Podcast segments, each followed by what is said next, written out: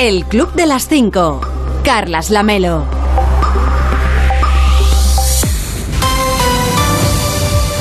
¿Qué tal? Muy buenos días. Son las 5 de la mañana, son las 4 en Canarias. Ya es 21 de julio. Quedan 163 días para acabar 2022 y solamente 10 para el próximo 1 de agosto, por si a usted le interesa el dato. Hoy va a salir el sol a las 7 y 9 minutos en Ortigueira, en A Coruña, a las 6 y 10 en Guijuelo, en Salamanca, y a las 7 y 19 en Prado del Rey, pero el Prado del Rey de Cádiz. Y para entonces, para cuando salga el sol, ya les habremos contado que...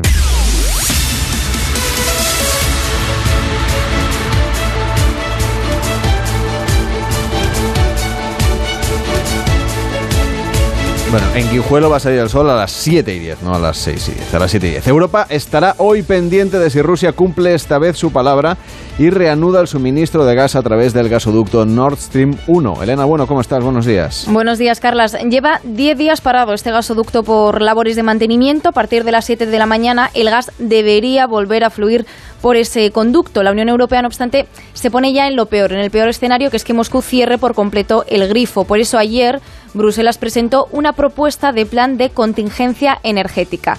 Propone, por ejemplo, limitar el termostato, que la calefacción no suba de 19 grados en invierno y que el aire acondicionado en verano no baje de los 25. Este límite sería obligatorio para los edificios públicos y recomendable para los ciudadanos. Pide también Bruselas que se dependa o no del gas ruso, todos los Estados miembros reduzcan en un 15% el consumo de gas desde este mismo agosto hasta marzo del año que viene. Primero, sería de forma voluntaria y pasaría a ser obligatoria si Rusia finalmente corta el gas por completo. La idea es que el gas ahorrado se pueda usar después también para ayudar a esos países a los que más va a afectar ese posible corte de gas ruso y esa cantidad de 15% se podría rebajar en algunos países al 10%. ¿Cuáles? Pues aquellos que demuestren que no pueden contribuir sustancialmente a aumentar el suministro de otros estados porque faltan conexiones y que demuestren también que ya están siendo solidarios, que ya están garantizando el suministro energético de otros países. Este es el caso de España. Podríamos beneficiarnos de esa excepción, pero la medida aún así no convence nada al gobierno. Ayer la ministra de Transición Ecológica, Teresa Rivera, fue muy dura con Bruselas, dijo claramente que rechaza la propuesta que no pueden exigir un sacrificio, dijo, sobre el que ni siquiera han pedido opinión previamente y que España ya viene haciendo hace tiempo sus deberes en este ámbito, en el ámbito energético, que lleva pagando más tiempo más dinero que muchos de los socios europeos y que los españoles, dijo, no hemos vivido por encima de nuestras posibilidades en lo que a energía se refiere.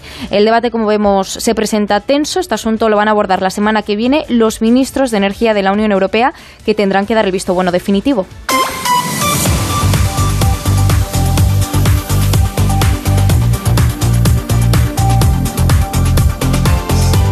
Y en Italia ha empezado la cuenta atrás para un posible adelanto electoral. Está previsto que el primer ministro Mario Draghi presente hoy mismo su dimisión.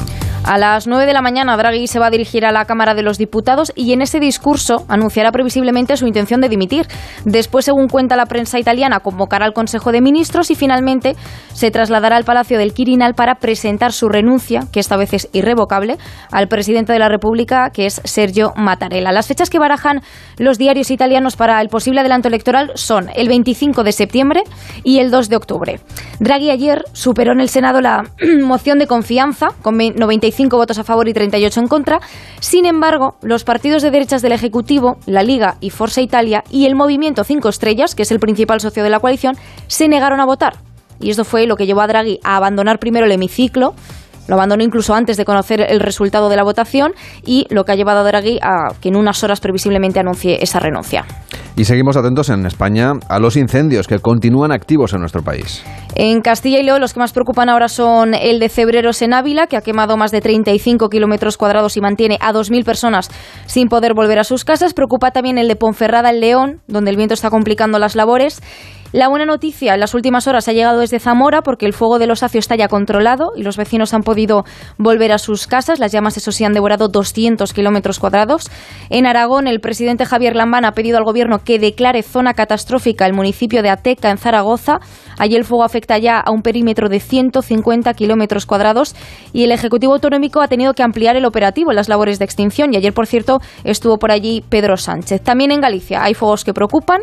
En una semana han calcinado casi casi 300 kilómetros cuadrados y siguen descontrolados los de Folgoso do Courel Lugo y el de Carballeda de Valdeorras en Orense. Para que nos hagamos una idea de la magnitud de esta catástrofe que están provocando los incendios, en lo que va de año, de este año, han quemado 1.932 kilómetros cuadrados. Es el peor dato desde el año 2012. Gracias, Elena, que tengas un feliz día. Igualmente, Carlas, gracias. De lunes a viernes a las 5 de la mañana, el Club de las 5. Onda Cero. Carlas Lamelo.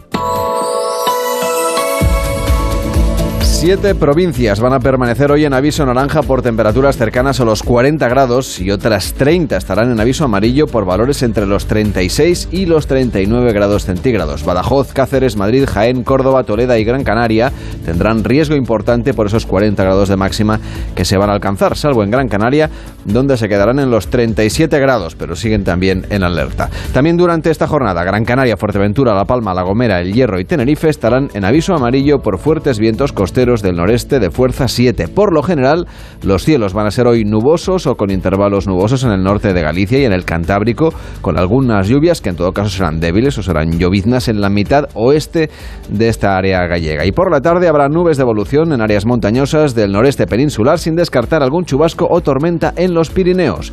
Las temperaturas máximas van a subir en la mitad norte peninsular de forma notable en el entorno del Alto Ebro y bajarán por el oeste, especialmente en Andalucía. Bye.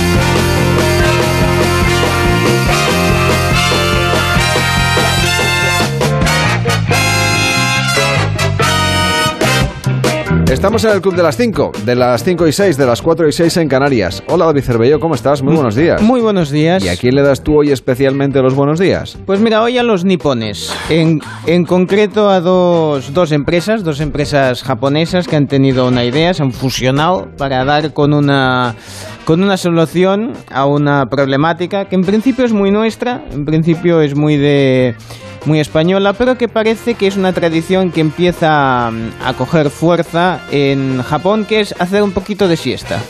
Una Muy cabezadita, eh, una cosita así, tampoco no de pijama y eh, ahí de que caiga la babilla, no, no. O sea, una cosita, una cosita breve. 20 y- minutos. Sí, bueno, aquí ya cada uno, ¿verdad? Ponga, ponga el tiempo, pero se entiende que, que, bueno, que no sea eso de que ya desconectas y, te- y se, se te, se te hace de noche, ¿no?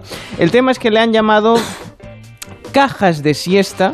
Cajas Han- de siesta. Han confeccionado unas cajas de siesta para que los empleados puedan hacer sus descansillos, pues por ejemplo en el trabajo o en Ah, el o sea, Te tren. metes como en una cápsula. Son cápsulas. Hemos colgado la fotografía. Cápsulas o, bueno, estoy viendo la foto, o ataúdes del futuro. Son ataúdes verticales, vamos a llamarle así porque me gusta más, es más descriptivo. Am, lo hemos colgado en el Twitter el Club Onda Cero porque, vamos a ver, yo, yo soy muy de siesta, o sea, cuando te entra esos momentitos, ay, ay, ahora cinco minutos los dormirías y tal, a mí me encanta, pero yo te decirte que estas cápsulas que serían como unos supositorios verticales es lo último que me apetece a la hora de decir, bueno, voy a hacer una, una siesta, pero claro, de pie, vertical, no termino yo de verle, Un de verle la cosa. como una momia, ¿no? Sí, En bueno, te quedas ahí, que claro, no te, no, no te muevas, ¿eh? ¿Cómo me voy a mover? Si es que parecen casi cajas de tortura, de esas que ves en los museos, esas...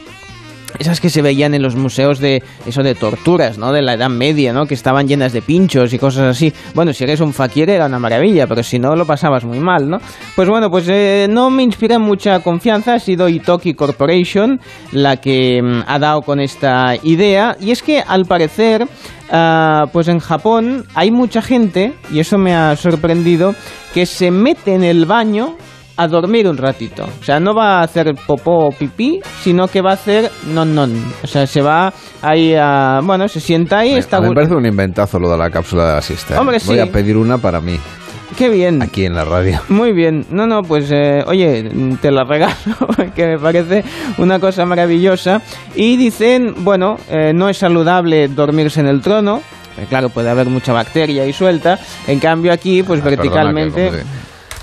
o sea, cuando te duermes, claro, tu cuerpo se pone así como medio flácido, pues eh, Sí. te puedes pegar un cabezazo contra, Sí. contra el lavamanos, por ejemplo. Por ejemplo, contra el lavamanos o, claro... o caerte al suelo. Sí, sí, sí, no, y además, claro, estás con, con el Y muy pantalón. cómodo no creo que sea. No, no, no, por eso aquí vertical, claro, no, caerte no te vas a caer. Ahora, claro, el tema es cómo te despiertas. Con un electroshock, alguien abre la puerta. Me parece una alarma, ¿no? Sí. Bueno, igual sí, en la igual sí es cápsula una habrán alarma. puesto un temporizador. Porque- pero como se abre automáticamente la puerta y estés dormido, castañazo también va a Seguro ser que, la se, seguro que te ponen una música para Ah, eso sí. despertarte, una, una luz que se va Qué bien. que va ganando intensidad. ¡Ay, qué maravilla! Todo eso me parece a mí fantástico. Ahora que estoy acostumbrado a Los dormir japoneses con si le la- ponen luces a los a, a- a los inodoros y Ah, Eso sí.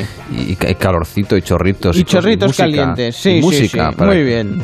Yo lo veo, ¿eh? Pues o sea, bueno, ¿cómo no le van a poner a la cápsula? a la cápsula vertical. La música de los inodoros japoneses es, da para, Pues- comentarlo un Pues día. mira, un día para relajarme igual igual me pongo música de inodoro, ¿eh? Eh, que es técnicamente música de... Bueno, sí, ya me entendéis.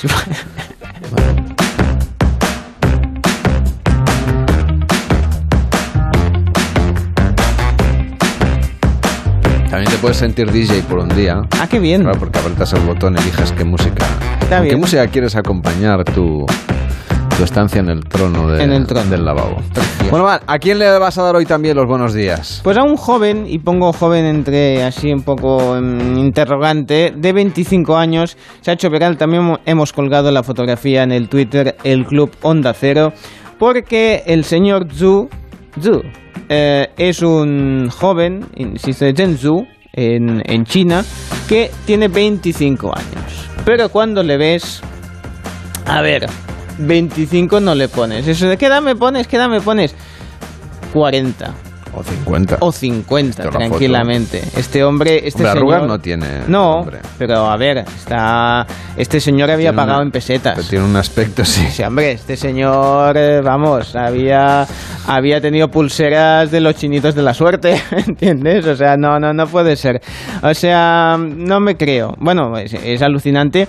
O, bueno, eh, tenemos ahí una especie de Benjamin Button en versión oriental. No sé, no sé cómo Se está. ha hecho viral porque aparenta mucha más edad de la que tiene. Pero mucha más, es que estamos hablando de que asegura que tiene 25 años y eso le genera problemas, ¿eh? Porque cuando se va a una entrevista de trabajo o queda con alguien, No le creen. eh, no le creen. Entonces piensa que está mintiendo, Bueno, que... pues si le va a pedir la hipoteca al banco, pues le, Claro, dicen... le pero- transmitirá más, mayor solvencia. Dice, la no, pero dice, quiero la hipoteca a 40 años. Dice, no, señor. Usted Ah, dentro, no, de, claro, claro, dentro de ese- 40 años usted está pajarito, ¿me entiendes? Claro, usted claro. usted se, se ha reunido con los, con los dioses ancestrales. No, no. Entonces, si solo tengo 25, sí, sí, 25. Bueno, a ver, es el, es el problema. Siempre es bonito que, te, que no te acierten la, la edad, que te digan algunos menos o muchos menos. Siempre, siempre es bonito en este caso. Bueno, podemos decir con, con el caso del señor Zhu que los 25 son los, nueves, los nuevos 40. ¿eh? En este caso es un poco al revés, porque claro, haces 25 y aparentas muchísimos más. Eh, lo único que no creo que le pidan es el carnet para entrar a según qué establecimientos. A las discotecas. A las discotecas, exactamente. Yo recuerdo que cuando tenía. Yo siempre he parecido un pelín más joven de lo que soy. Y con 25 aún me habían pedido eh, el DNI para entrar a, a según qué discotecas. Y cuando le digo, no, no te lo enseño, y dice, enséñamelo. Y cuando lo miraban decían, ¡guau! Lo siento por habértelo pedido. Ah, pero bien, bien. Si quieren ver la foto, no de Cervelló, No, no. sino la del señor Zu. El señor Zu. Zu, me has dicho, no sé. Sí, sí, sí. Puede consultarla en arroba el club Onda Cero a través de Twitter. El Club de las 5. Y en deportes se desvaneció el sueño de nuestras futbolistas frente a Inglaterra. Nos lo cuenta Ana Rodríguez. Buenos días. Carlas, ¿qué tal? Buenos días. No pudo ser. Derrota de la selección femenina en los cuartos de final de la Eurocopa. 2-1 ante Inglaterra, con polémica. Y es que España fue mejor, se adelantó en el marcador con un gol de Esther y empató Inglaterra a cinco minutos del final gracias a un gol muy protestado por las nuestras por una posible falta previa a Irene Paredes. Un gol que cambió el partido porque afectó y mucho a la selección que se vio superada en la prórroga por las inglesas. Enfado y rabia en la delegación española por el arbitraje de Frapar, la colegiada francesa del encuentro. España se vuelve terminan estos cuartos de final de la Eurocopa con la cabeza bien alta. Por lo demás, y en fútbol también, el Barça presentó por fin a su estrella Lewandowski, que se atrevió incluso a decir sus primeras palabras en castellano, mientras que el Atlético de Madrid anuncia las renovaciones de jugadores importantes como son el portero Black y el francés Lemar. En los amistosos jugados ayer, victorias del Valencia ante el San Galen y del Rayo en Sheffield, derrota del Elche ante el filial del Villarreal, 1-3. Y en el Tour de Francia, Pogachar se hizo con la victoria en la primera etapa con final en alto en los Pirineos, pero no pudo arrebatar el liderato a Vingegaard, que sigue firme con el maillot amarillo con 2.18 de ventaja sobre el corredor esloveno. Hoy, nueva jornada con final en alto en los Pirineos, final en el alto del Otocán. De lunes a viernes a las 5 de la mañana, el Club de las 5. Onda Cero. Carlas Lamelo. Pues precisamente hoy en Onda Cero.es nos cuentan cómo fue esa agónica prórroga en el partido de fútbol femenino. Puede leer la crónica del partido y ver alguna de las imágenes de la derrota de la selección femenina de fútbol frente a Inglaterra. Y según datos del Instituto Carlos III, desde junio se han producido 1.530 muertes en España que se pueden vincular al ascenso de las temperaturas. No quiere decir que hayan muerto por golpes de calor, sino que se compara la mortalidad esperada en circunstancias normales con el incremento de fallecimientos. Puede leer cómo se calcula esta estadística en nuestra página web. Allí también le explican que la Agencia Estatal de Meteorología confirma en Onda 0.es que superada la primera mitad del verano hemos tenido el arranque más caluroso de la serie histórica en cuanto a verano se refiere. Y en nuestra web también destacan que España rechaza el plan de Bruselas de recortar un 15% el consumo de gas. Seguimos repasando lo que nos cuentan en Onda 0.es. Mario Draghi pierde la mayoría parlamentaria para gobernar en Italia, pese a insistir a sus socios en buscar una fórmula para mantener el gobierno de concentración nacional. L'unica strada, se vogliamo ancora restare insieme, è ricostruire da capo questo patto. Con coraggio. Las próximas horas van a ser clave para el futuro político de Italia. Los diarios de aquel país ya avanzan posibles fechas para un adelanto electoral. Y el Gobierno y la Asociación de Trabajadores Autónomos en España alcanzan un acuerdo sobre el régimen de cotización de los autónomos. En el gabinete de Julia en la Onda, con Mari Carmen Juan, debatían ayer por la tarde sobre los efectos de esta reforma y también le explicaban cómo quedan finalmente las cuotas. Vamos con los datos, Asun. Pues empiezo por, por repasar. La reforma establece para 2023 una cuota de 230 euros al mes, son 7 menos que la última propuesta y 64 euros menos que la mínima actual, la cotización mínima actual, que está en los 294 para los autónomos con rendimientos inferiores a 670 euros netos. Va incrementándose esa cuota hasta los 500 euros mensuales para el tramo máximo, en el que se encuentran aquellos trabajadores por cuenta propia con ingresos netos mensuales de más de 6.000 euros. Son 15 tramos en total de cuotas que se van a ir ajustando entre 2024 y 2025, de tal manera que van a seguir bajando esas cuotas para los que facturan menos de 1.666 euros al mes, son los tres tramos inferiores, y a la vez irán subiendo para los que declaran más de 1.700 euros al mes y en medio hay dos tramos que se van a quedar iguales estos tres años. Esta es la primera fase de la reforma, que es una fase de transición en estos tres años que decimos, el que viene y los dos siguientes, en la que tres de cada cuatro autónomos van a poder cotizar por una cuota igual o inferior a la que tienen en este momento. Se va a revisar en 2026, entonces la base mínima se va a equiparar ya a la del nivel general, es decir, a la del resto de trabajadores de los asalariados, y a partir de ahí se va a rediseñar, o es lo que se quiere hacer, el resto del sistema de forma progresiva hasta 2031. En nuestra web también puede consultar cuáles son los incendios que siguen activos en España y cuál es su estado en estos momentos. Y si usted va a viajar próximamente fuera de nuestro país, sepa que en onda 0.es puede saber en qué países es obligatorio dejar propina, cuál es el porcentaje que esperan, en este caso las personas que trabajan sobre todo en el sector de la hostelería, y también en qué lugares es mejor no dejar nada porque en realidad está mal visto. Y varios países han declarado brotes de la enfermedad causada por Marburg, un virus que preocupa a la OMS por su alta tasa de letalidad. Los murciélagos de la fruta son los huéspedes naturales de este virus que cuando es transmitido a los humanos puede ser contagiado mediante el contacto directo con fluidos como la sangre, la saliva, los vómitos o la orina. La enfermedad, para la que no hay vacuna ni tratamiento específico, fue detectada en 1967 en la ciudad alemana de Malburgo y de ahí su nombre porque los técnicos de un laboratorio que trabajaban en aquella ciudad fueron infectados cuando investigaban a monos que habían traído desde Uganda.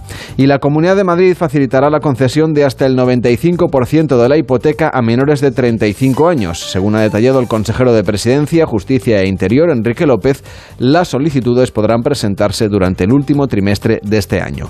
Y Netflix ha anunciado que a partir del próximo mes de agosto pondrá en marcha un nuevo plan en Argentina, El Salvador, Guatemala, Honduras y República Dominicana. Se habilitará una opción que va a permitir a los usuarios utilizar la misma cuenta en otras casas de forma legal y en función del plan escogido por un precio extra. Se lo contamos no solamente por si usted viaja a esos países, sino especialmente porque si empiezan por ahí es fácil que llegue también a nuestro país. En nuestra web también le dan consejos para preservar correctamente las verduras y las hortalizas. Alcachofas, espárragos, judías verdes, endivias, brócoli. Es mejor que las guarden ustedes en la nevera, mientras que, por ejemplo, los pepinos, la remolacha, los pimientos, el ajo, las cebollas, las patatas o los tomates pueden estar en la despensa sin necesidad de refrigeración. Y los alcaldes y portavoces municipales de Don Benito y Villanueva de la Serena, en Extremadura, han acordado que cuando se fusionen, el municipio resultante se llamará Vegas Altas.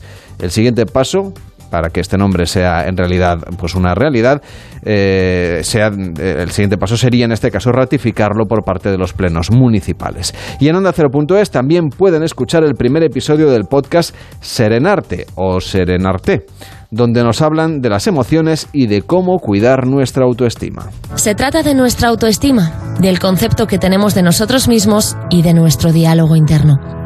¿Te has preguntado alguna vez cómo te hablas? ¿Qué es lo que piensas cuando te miras en el espejo? ¿Te has cuestionado alguna vez por qué no te gusta lo que ves? ¿Por qué ridiculizas tus pensamientos? A veces, cuando hablamos con nosotros mismos, los mensajes que nos mandamos son negativos, inseguros. Pero tranquila, tranquilo, todo tiene solución. Y en más de uno con Begoña Gómez de la Fuente escuchamos cada día a José Mi Rodríguez Sieiro explicando, por ejemplo, cómo se organiza en las camisas. Pues te puedes imaginar que luego, pues la típica cosa, ¿no? Que yo, por ejemplo, la ropa de verano la dejo ya generalmente aquí, entonces vuelta de ropa de verano, no hay perchas suficientes, hay que ir a comprar perchas suficientes. Pero esto Guillermo también te lo hace. no. El modelo de perchas se ha cambiado, Oh. entonces cambio todas las perchas. ¿Y qué haces con las no otras gusta- perchas? No me gusta nada ver perchas diferentes, las traslado a otros armarios Ah, vale. donde pueden encajarme. ¿comprendes? Vale, vale, todo, vale. todo Oye, es una ¿y cosa. cómo- cuáles son las perchas perfectas? las que cada uno considere que son perfectas Ah, bueno, para no hay- su armario y para su cosa. Vale, vale. Yo desde luego las de las de trajes utilizo las de madera. Ah. Las de madera clásicas de toda la vida. Lo que pasa es que ahora son más delgadas, ya no son aquellas gordotas que aún, em, eh, ocupaban muchísimo los armarios y tal. No, ahora son más delgadas. Y luego ya las eh, las las camisas, por ejemplo, pues están en unas perchas para camisas. Claro. ¿Y cómo son es- las perchas para Pues camisas? unas perchas para camisas. Las alambre no son, dice Nacho García, que son de son alambre. más- No, hombre, de alambre no. son de no son de alambre, pero no, hombre, porque las de alambre son esas finitas. Las de tintorería. finitas, No. De tintorería, no. Se queda luego no, feo tintorería ya ni eso, ya no utilizan esas, utilizan Ah, unas ¿no? forradas de plástico. Mm. Son de alambres, pero por fuera están forradas de plástico, por lo menos las que me llegan a mí. Ajá. Las que me llegan a mí son esas. Puede usted escuchar a Josemi siempre que usted quiera en Onda 0.es y por supuesto en nuestra aplicación que ya está disponible Ah, sí. en su tienda de aplicaciones. Bien, sí. Señor vale. Vidente, ¿cómo está? Bueno, a ver, un poco. ¿Cómo, cómo usa usted las perchas? Yo las perchas también me paso un poco como Josemi, me gusta que sean siempre iguales. Y si las tengo de colores, porque yo sí uso de alambre, eh, me gusta que esté ordenadas cromáticamente. Es decir, empiezo por un color y voy ¿Pero haciendo... ¿Las perchas o las piezas de la ropa o, no, o- o las, las perchas. dos cosas? Las perchas. Primero las perchas y luego también la ropa que sea acorde al color más o menos. No, no de abra la- usted mi armario porque Bueno, sale no, usted, porque sale lo- usted corriendo. Yo uso las perchas de la tintorería, Madre mezclo mía. las camisas con los pantalones. Si, eh, un si un día visitamos su, su armario, No, Mar- no. Marie Kondo y yo, pues vamos a tener un ataque de ansiedad. Maricondo Y- seguro. Y van a tener que ingresarnos eh, una semana eh, para recuperarnos de la cosa un esta. encuentro entre la señora Maricondo y usted. Bueno, Yo sí. pagaría por verlo. Sería bonito. A ver, yo es cierto. No, yo- yo- que, que se, se sorprendería un poco porque, claro, yo todos son túnicas lo que tengo. Claro, es más fácil. Es más fácil de ordenar porque tengo la túnica eh, Fíjese que. Brad Pitt se ha puesto falda, o sea que está usted marcando tendencia. Sí, sí, claro, no, yo ya inventé esto ¿eh? y siempre generas la duda de qué llevo debajo. ¿Eh? ¿Qué lleva debajo? Ah, no lo sé. Esto depende. Claro, eso se tiene que...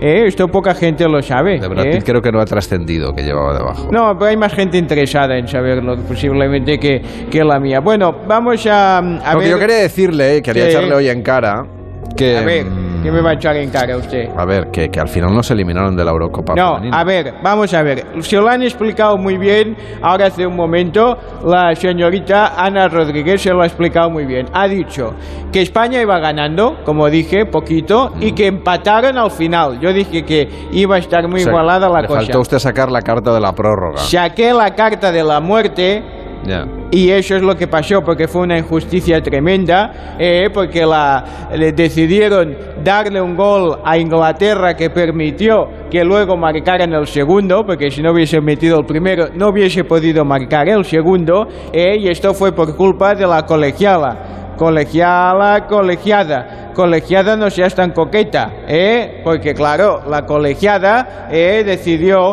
cosas que están mal. Y entonces, yo no puedo. Las cartas, no hay una carta de la colegiada. No sale una carta de una señora con un pito y que saca una tarjeta. Esta no la tengo. Si la hubiese visto, ya hubiese Claro, ya hubiese analizado la cosa de que nos podían robar la eliminatoria. Además que era el equipo de casa eh, y claro, siempre hay que dejarle pasar. Bueno, una vez dicho esto, eh, en día como hoy, 21 de julio, ha nacido gente pues eh, que habría cumplido años de seguir vivos, como es el caso de Ernest Hemingway o por ejemplo del actor Robin Williams, eh, maravilloso, eh, un abrazo a, a su memoria porque han sido grandes personajes de la historia. eh, yo soy muy fan de Robin Williams, me ha gustado siempre mucho todo lo que todo lo que ha hecho. eh, a mí Ju- Jumanji me gustó mucho la película.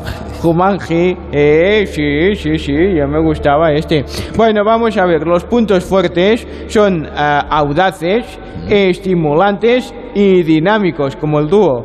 ¿eh? Y los puntos débiles, los nacidos como hoy, es que son obsesivos, autodestructivos y son... Vaya. Sí, son la bomba. Y son algo polemistas, ¿eh? Bueno, porque hoy es el día de la polémica tragicómica. Ajá. Cómica por Robin Williams y trágica, pues, por Hemingway, a lo mejor no lo sé, porque alguno de estos. Debe haber alguno que les debe haber pensado en esto. Les dejo con una meditación para que vayan meditando, ¿eh? que dice así. No sé qué vamos a hacer cuando nos vayamos de vacaciones. No sé qué voy a hacer sin su meditación Ya diaria. les enviaré Igual le llamo, me manda usted una, un, un WhatsApp. new- un newsletter. Ahora he aprendido a hacer newsletter, es lo, lo último en... Qué bonito. Sí, las cosas estas, sí. La meditación dice así. A ver. La sincronía es la ley principal del universo.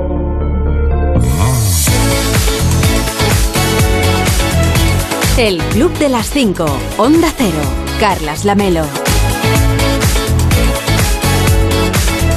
Hoy en AMC Plus se estrena la serie Dark Wings, una serie policíaca protagonizada por agentes nativos americanos. Two people were murdered at the motel last night.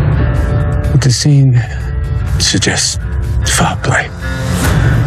De esta serie, ah, que está ambientada en 1971, como decías, en un poblado de la nación navaja, cerca de Monument Valley, pues hay quien la ha considerado que está a medio camino entre True Detective, es decir, por el formato, por, eh, por cómo va resolviendo el caso, y también algo de Twin Peaks. ¿Por qué? Pues porque el escenario, el donde sucede, la ambientación, es una de las partes protagonistas de la, de la historia. Es que Monument Valley es un sitio estupendo. tiene que ser precioso de, de visitar. Un poco y- árido, pero... Bueno, pero, Pero es la gracia. Pero claro, como pasaba con Twin Peaks, son, son escenarios, son, Hombre, son era- ambientes. Era, verde, ¿eh?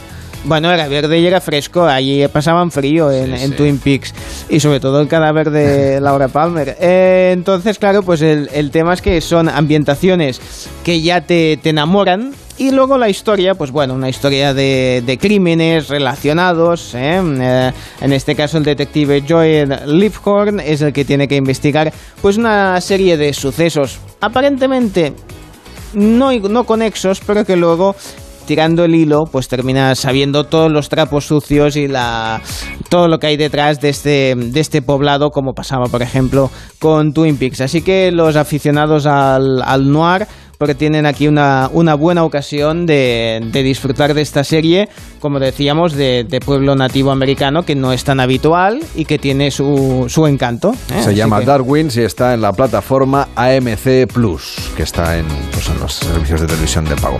Pero yo, pues nada, que gracias por la propuesta. Sí, de no, la yo serie esta- de esta este verano cae, esta cae. ¿Y tú, tú qué, vamos a hacer también cuando ya no, te- no puedas recomendar series? Bueno, ya se habrá acabado la temporada. Pues sí, os digo, os digo unas de cuantas. El lunes os digo unas cuantas y ya está. Digo para todos los días. Venga, ya está. Si el lunes tenemos más rato, ¿no? Sí, te, Tenemos- hay dos horas de Pues programa. ya está, Ración pues ya. doble. ¿No quería usted caldo? Pues a las dos tazas el lunes, para que nos vayamos de vacaciones. El Club de las 5. Carlas Lamelo.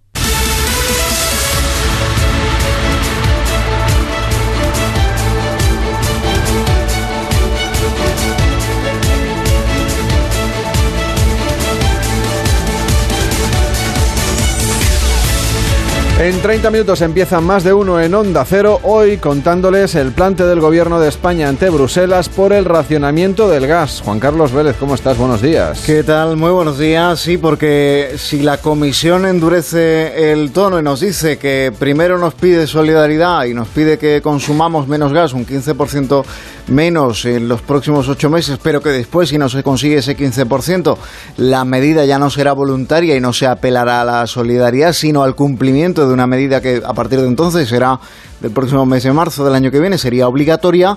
Pues el gobierno se planta y la ministra Rivera dice que España ya ha hecho los deberes y que Bruselas no está teniendo en cuenta todo cuanto ha hecho España, que no ha vivido por encima eh, de lo que podía, de sus posibilidades en el apartado energético.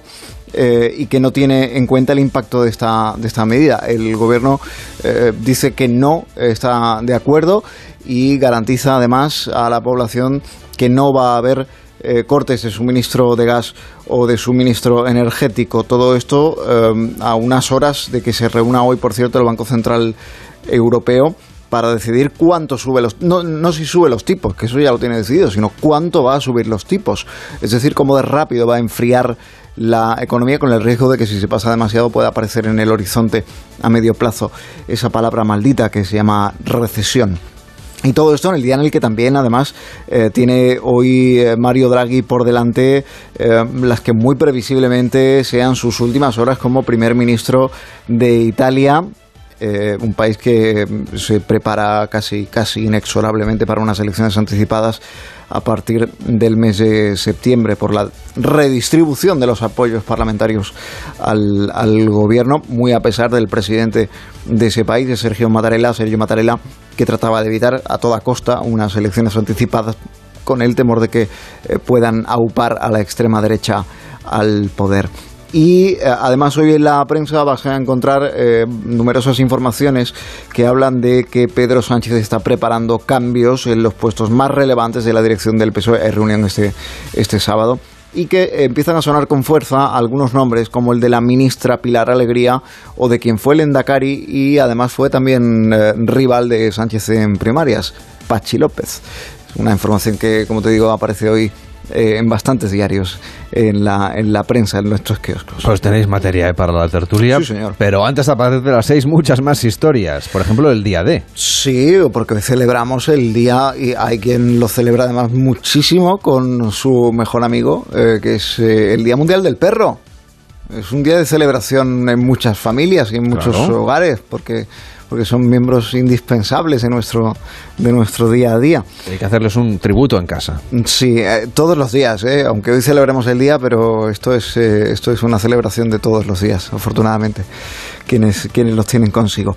Eh, y luego además David Gabas nos lleva en esas noticias que no interesan a nadie salvo a él a Uganda, donde más de 1.600 personas han muerto de hambre desde el mes de febrero, por eh, dos cuestiones principalmente. Una porque hay una eh, sequía que está afectando de manera muy importante ese país y sobre todo a los cultivos. Los agricultores no están, no están pudiendo sacar adelante sus cultivos y luego además por los ladrones o las bandas criminales y armadas eh, que eh, entran en las fincas y roban el ganado. Y claro, dejan a, a muchas familias que dependen de sus animales, por ejemplo, de, las vacas, eh, por ejemplo, les dejan sin su principal sustento alimentario y sobre todo económico.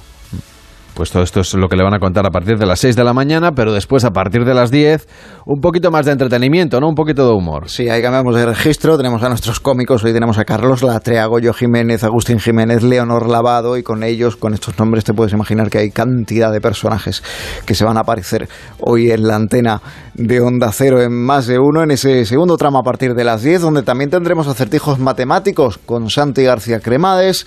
Y el tema del día es eh, uno que seguramente ha marcado la juventud de muchos oyentes, porque lleva 50 años, 50 años funcionando una cosa que se llama Interrail, que seguro que muchos de nuestros oyentes han hecho, que seguro que a muchos de nuestros oyentes les ha marcado de manera decisiva.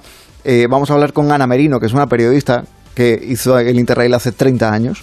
Vamos a hablar con Pablo Luque, que es un joven que lo está haciendo ahora, y podemos ver el contraste de cómo ha cambiado la experiencia en 30 años. Y vamos a hablar con Esther Galindo, que es eh, una joven que lo hizo sola, que es una experiencia también vital eh, de lo más eh, interesante. Seguramente el Interrail es, es, es uno de los programas que más ha hecho por vertebrar eh, el sentimiento, la conciencia de que existe una identidad europea en, en todos los Estados miembros. Seguramente pocos, pocas iniciativas, pocos programas o pocos proyectos han hecho tanto por hacernos sentir ciudadanos de Europa, ciudadanos europeos, como el programa Interrail y a eso vamos a dedicar el programa de hoy en más de uno. ¿Tú has disfrutado del abono ferroviario alguna vez? ¿Del Interrail? Mm, Yo no, a mí no me pilló a tiempo. He disfrutado mucho viajando eh, en, en tren, también en avión, pero en tren eh, por Europa, pero no con Interrail. Yo, yo lo he hecho más tarde. Todavía lo puedes hacer, ¿eh? Sí, no. ya no es ¿tú como crees? antes, pero Me tengo que enterar de cómo va eso. ahora es muy fácil. Antes era por zonas. Yo, yo lo he hecho tres veces. ¿Tres lo hice veces? tres veces. pues. Oye, pues que, Tengo que- una edad. que le, le voy a decir a Begoña Gómez de la Fuente Que me llamen, que, te, claro. que te llame. Dios, o sea, quédate, llamas. quédate, Te quédate cuento mis vacaciones cuando quieras. Pues tres veces. Y, y antes era por zonas. Eh, no sé, por ejemplo, Italia, Grecia y Turquía fue el primero que yo hice. Sí. Y, mm, y, claro, te movías en esos tres países. vamos, Había uno que era eh, por la zona de Brujas, Gante, Amberes, Sí, Bélgica, exactamente, ese también lo hice. eh, Ámsterdam, ¿verdad? Y luego los nórdicos. Y luego Y los nórdicos, los países nórdicos. Me escapé a Rusia, que ya era fuera del Interrail, pero, pero bueno, pasé, me escapé también uno- unos días. O sea que bueno. hay muchas historias que uno puede contar. Y Ve en Rusia ve estuve muy memoria, tentado por si te de coger el tren, olvidarme del Interrail y cogerme un tren a Pekín, pero al final no tuve arrojo. Ostras. Porque no sabía, no tenía dinero para poder volver. bueno, Juan Carlos Vélez, que ya os cuento las vacaciones otro día. Cuídate mucho. Eso está hecho. Un fuerte abrazo, chao. Chao, chao.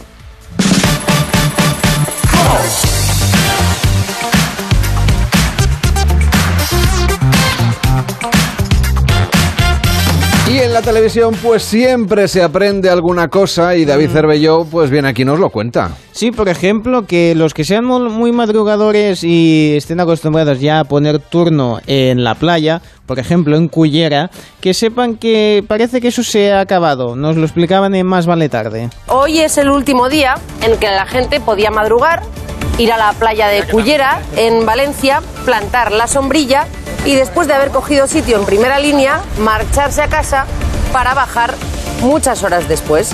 A partir de mañana, para el que haga esto, habrá multa. Y hay división de opiniones.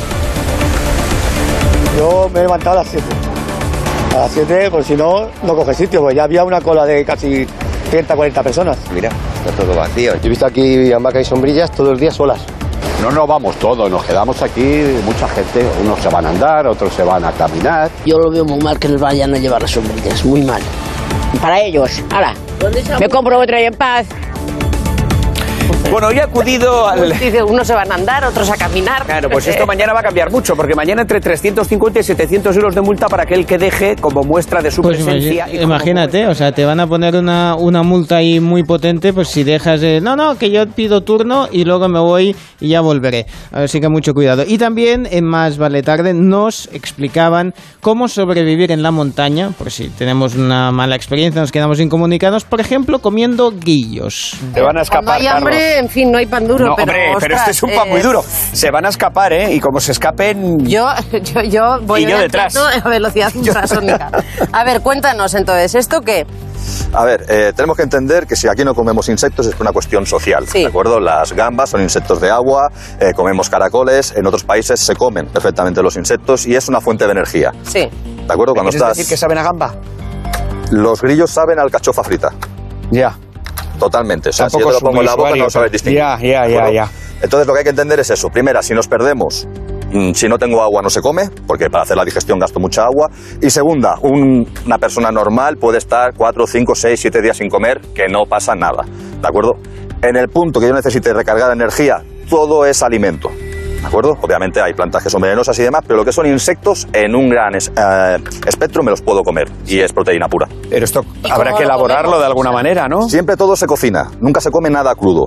A no ser, por ejemplo, las huevas de hormiga que hemos visto, ¿de acuerdo? Pero lo que son mira, saltamontes y de esto, demás. Metiéndotelo en la boca y saltando de un lado para Oh, otro, eh. muerto seguro. Pero a ver, entonces, ¿cómo lo que hacemos? crujiente, eso sí. Si estás en la montaña, lo que se hace nuevamente es un espeto, se clavan en un, en un palito, se ponen al fuego y se cocinan.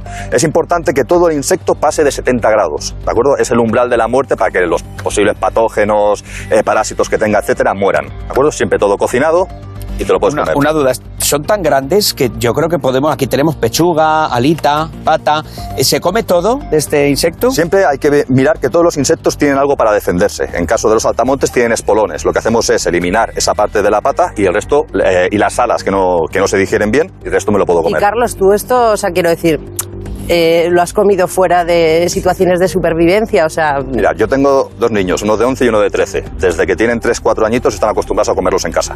así, ¿eh? Sí, pues al final es, yo los como, no. ellos los ven. Y el mío que no come brócoli. ¿A quién le cuesta el brócoli? Eh, recuerda, Cervio, cuando salgas a la montaña, te llevas una fondí, unos pinchos para hacer los espetos, espeto. mm, eh, un termómetro porque tiene que llegar a 70 Claro, grados el fuego eh, Como para saberlo. y un pelador de, de espolones de patas de grillo. Y, y las alas, que son Y algo para cazar a los grillos y guardarlos. Me quedo en casa. Eso. El Club de las 5.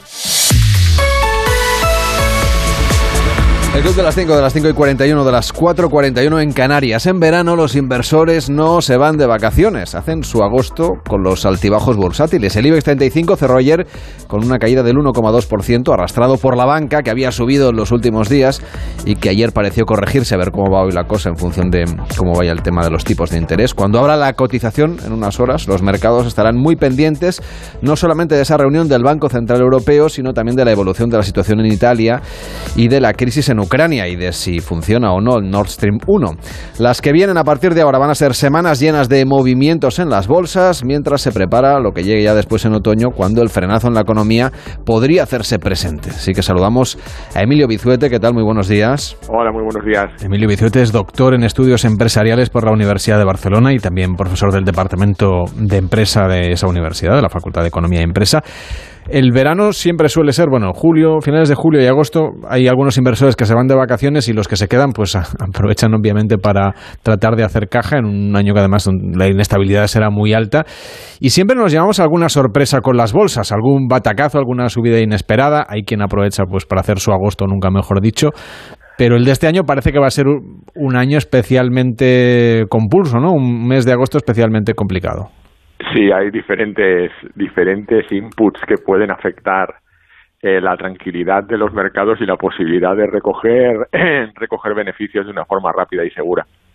Entonces, eh, ¿qué previsiones o de qué tenemos que estar pendientes? No solamente cuando hablamos de las bolsas, sino en general de la economía, porque todo el mundo habla de la vuelta del verano, ¿no? Del otoño, como un punto de inflexión económico en función de cómo vayan las cosas, pero el mes de agosto también nos puede dar alguna pista. Sí, a ver, en, la, eh, en el eh, después de vacaciones está claro de que la, la economía va a tener que va a sufrir una contracción por to- todos los indicadores macroeconómicos así lo indican. eh, la- el final de la compra del programa de deuda del Banco Central Europeo, pues eh, tiene bastante que ver, ¿no? Y entonces, en, en este, en un entorno, además inflacionario, en un entorno con mucha inestabilidad, pues eh, nos da indicios de cómo puede, de cómo puede ser. La tranquilidad de agosto va a venir dada por eso, por la, por la, la ausencia de malas noticias económicas. Eh, cuando estamos pendientes de que Rusia vuelva a abrir eh, vuelva a abrir eh, el gas no que tiene que llegar a- al norte de Europa cuando estamos pendientes de las reuniones del Banco Central Europeo las reuniones de la Fed en las que están empezando a tomar los americanos van por delante con la, decisión ¿no? de subir los tipos de interés, de eh, apostar fuertemente para controlar la inflación, pues en función de cómo evolucionen estas, estas noticias que todos escuchamos, eh, vamos a tener un resultado en los mercados. Mm, ¿Y por qué cree usted, o digamos, qué es lo que podemos esperar de este mes de agosto en las bolsas? ¿Y por qué cree usted que al final es un tiempo de tanto, es un, me- es un mes normalmente que tiene, pues eso, lo que llaman serpientes de verano, ¿no? Que de repente parece un- una sorpresa económica, en, en años pasados eh, ha sucedido casi todos los veranos, y que de repente pues cambia un poquito el curso de, de las cosas en, en los índices burs- bursátiles. Claro, normalmente, normalmente en verano la- a la- lo- los gestores de los gestores de los grandes fondos les gusta irse de vacaciones tranquilos. Esto de Mm. Estar en la playa, ¿no? que, que suene una alarma no le no le va no, no le va bien a la vida, ¿no? Entonces, pues nada, eh, las operaciones eh, los grandes fondos también liquidan posiciones, ¿no? Para irse un verano tranquilo. Entonces, eh, pues nada, en verano, eh, en agosto, en el mes de agosto pues, principalmente existen estas oportunidades porque el mercado sigue funcionando. Claro. En sí que haya una parte de operadores de vacaciones, pues el mercado sigue funcionando y siempre hay oportunidades, etcétera. Eh, por ejemplo, eh, en los últimos días hemos visto el- un rebote de, lo- del de lo- de las entidades bancarias. Eh, eh, Pedro Sánchez, el, el gobierno tomó la decisión ¿no? de grabar esos, esos posibles beneficios, etcétera. Eh, una caída importante, eh, el mercado evoluciona, eh, está se está descontando eh, una subida de tipos de interés, eh, dos posiblemente para, para dentro del Banco Central Europeo para atajar esa inflación, pues eso es un input, un input positivo y los bancos están subiendo, los bancos están recuperando el terreno perdido.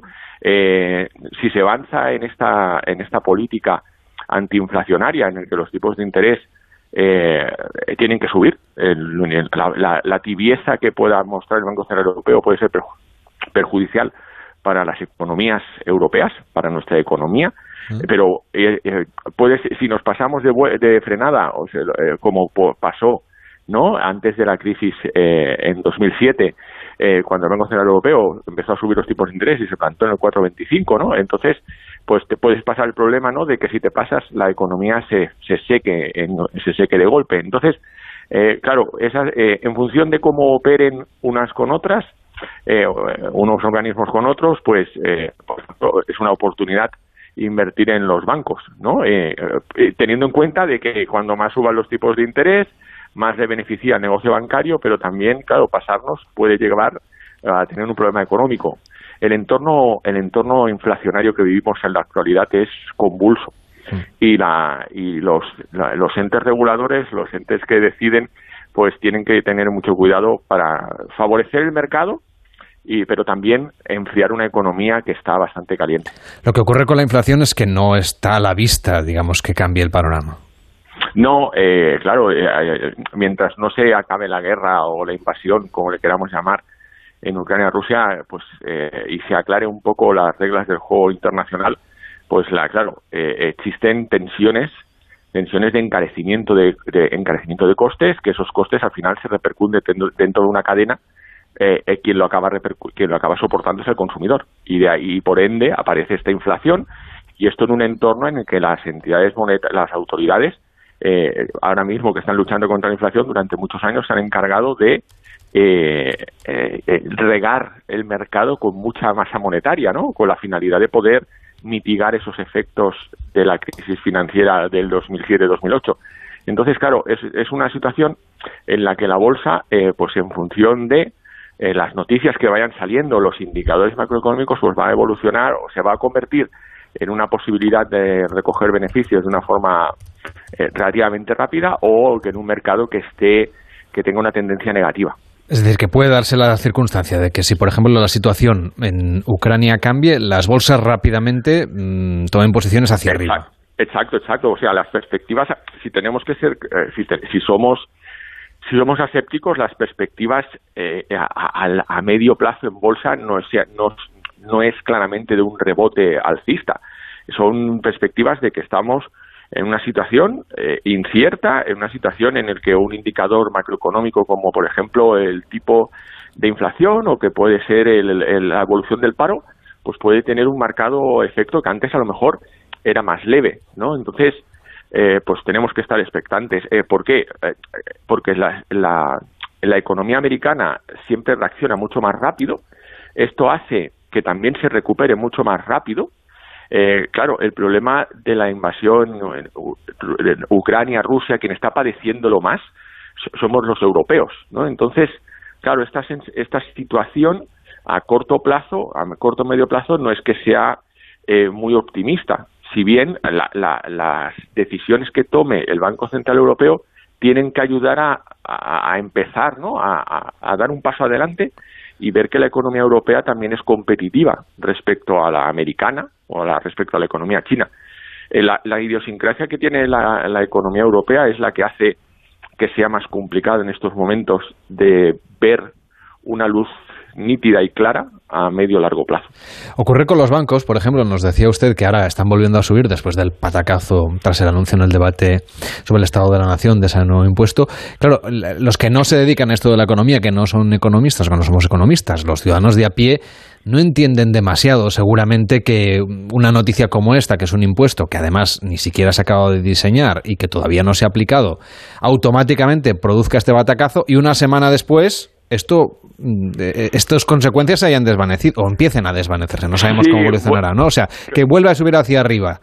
Sí, es que cambian. eh, Pero el impuesto sigue ahí. De Sí, hecho, ni siquiera no- le ha dado tiempo a, entrar en acción. Claro, pero como no economistas hemos de ver, eh, eh, yo cuando lo explicamos en clase, ¿no? De una forma muy básica, es las cosas van, las cosas tienen buena pinta o tienen mala pinta, Ya. ¿no? Entonces, claro, si aparece un, eh, una en el debate del Estado de la Nación, el presidente denuncia un, un, un impuesto que, por otra parte, en algunos países europeos existe, ¿no? Eh, eh, no es algo que se hayan inventado, que sea raro, que eso, sino que existe en otros países también.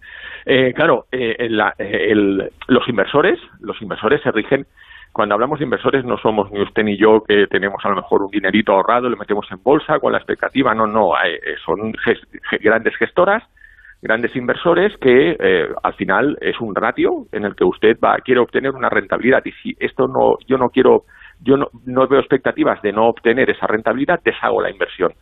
Claro el impuesto grava el beneficio. Entonces menos expectativas de beneficio menos rentabilidad para mí menos expectativas de dividendo no entonces yo fum deshago la posición en el momento. O sea esa- están automatizadas también en gran parte no entonces claro caída.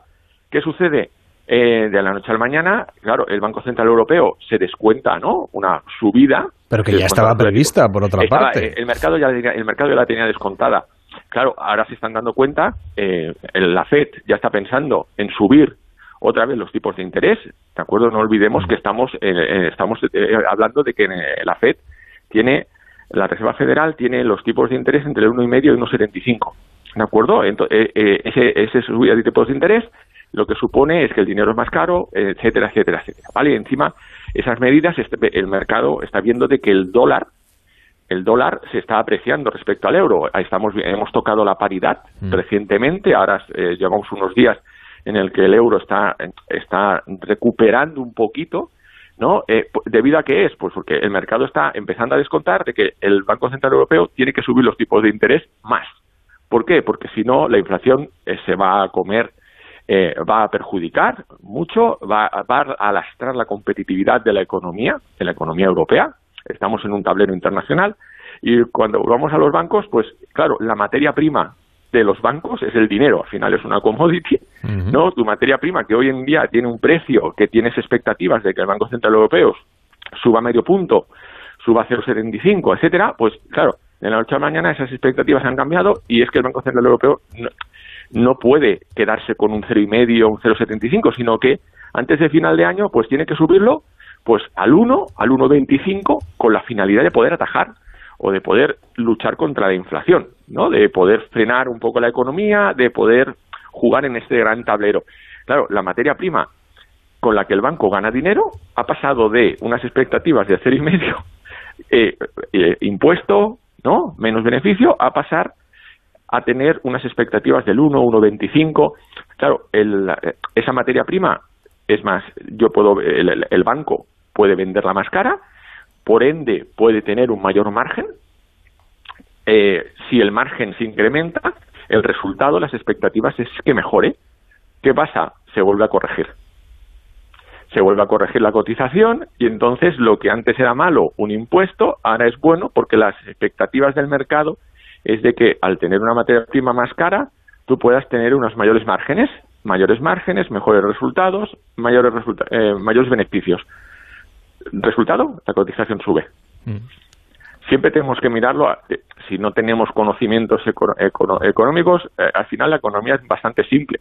Cuando la empezamos a entender es bastante simple, es bueno o es malo. ¿no? entonces, pues al final siempre hay una razón. si, no hay, si no hay un componente especulativo, un componente especulativo muy elevado, yo que sé, en la actualidad pueden ser las criptomonedas, pues en un banco, eh, pues esa situación en que su materia prima está va a subir, van a poder incrementar los precios, etcétera, es bueno para y el inversor lo ve como una oportunidad de tengo un activo en el que va a dar mayores beneficios, esos mayores beneficios se van a traducir en unos mayores dividendos, para mí es bueno, invierto. O sea que ya se descuenta el impuesto que decíamos antes. Emilio Bizuete, doctor en estudios empresariales por la Universidad de Barcelona. Gracias por explicarnos algunos de estos misterios que a veces pues eh, se dan en la bolsa. Que vaya bien. Buenos días. Un placer. Buenos días. El Club de las Cinco. Carlas Lamelo.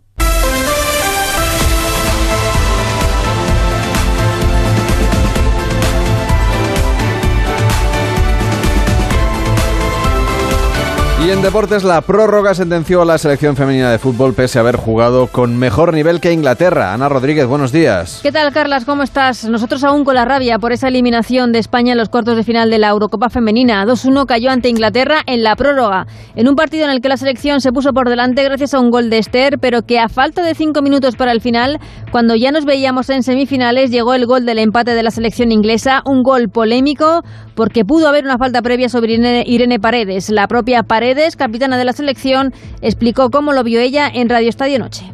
Creo que se ha visto que es una falta clara. Ya sabemos por qué no la pita, ya sabemos por qué no entra al bar y es duro porque cambia completamente el partido y a partir de ahí empieza un partido nuevo. En el segundo gol que mete un golazo. El partido acaba con un córner a favor nuestro que no que no se pita. Eh, Eso es todo. Ese gol del empate hizo mucho daño a España que cayó en la prórroga ante esta selección inglesa más entera físicamente. La mejor de las nuestras, Aitana Bonmatí, muy clara también en zona mixta. En primer lugar, me gustaría decir que estoy orgullosa de, lo que se ha, hecho, hoy en el campo, porque creo que todo el mundo nos daba por muertas. Eh, todo el mundo se pensaba que hoy nos iban a caer seis o cinco o cuatro, da igual, que íbamos a perder por mucho, ¿no? Eh, la cosa es que nosotros hemos hablado hoy en el campo y lo hemos hecho de maravilla. Eh, orgullosa, en primer, en primer lugar.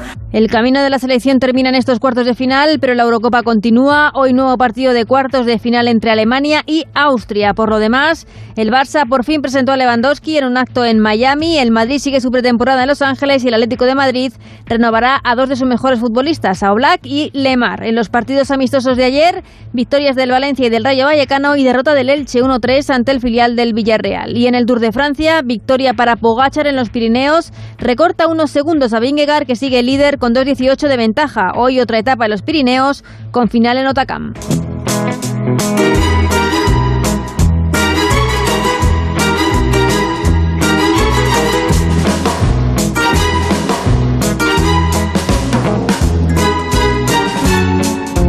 Yo vamos a tomarnos un café, que esta semana invitas tú, ah, que es sí, la última. Sí, sí, sí, se sienta mucho mejor. No, me despierta más si invito yo. No, muy bien, muy bien. A ver, pues déjame contarte que que también se, mm, se toma el último café o se lo ha tomado eh, es Boris Johnson, que todo el mundo está comentando la, forma eh, que ha elegido para decir que hasta luego Lucas, eh, ha hecho un hasta luego Lucas, pero a nivel Terminator, claro. Uh, I want to thank everybody here and hasta la vista, baby. Thank you. Curiosa manera de despedirse del Parlamento británico. De ahí que en todo el mundo enseguida han visto la referencia a Terminator, menos en España, porque España es el único país donde Terminator no, ter- no, no acababa eh, con el, con el T-1000, con mm, hasta la vista baby, sino que decía Sayonara baby. Escuchamos cómo lo decía en diferentes idiomas. Empezamos por inglés, mexicano, España y Alemania. Hasta la vista, baby. Esta era la versión británica. Hasta la vista, baby. La de México. El disparo es igual en todo. Sayonara, baby. Aquí era Constantin- Constantino Romero, que hasta la bala suena diferente. Hasta la vista, baby. Está en Alemania. Así que, bueno, pues claro, eh, teníamos las diferentes versiones. Aquí pensaron, pues ¿cómo le vamos a decir hasta la vista, baby? No va a ser una forma diferente, no una forma coloquial. Y esto es porque eh, qui- quisieron que cuando ejecutaba el T-1000, pues usara una frase como que hubiese aprendido el Terminator de Schwarzenegger, pues a través de John Connor, pues expresiones más coloquiales, más, de, más de buen rollo, ¿no? Bueno, eh, veremos si vuelve, ¿eh? I'll be back. ¿eh? Remember when, gracias Sí. a Boris Johnson. Eso es, totalmente. Gracias, Del Bello. Cuídate mucho, que tengas un feliz jueves ya. Hasta mañana. Hasta mañana.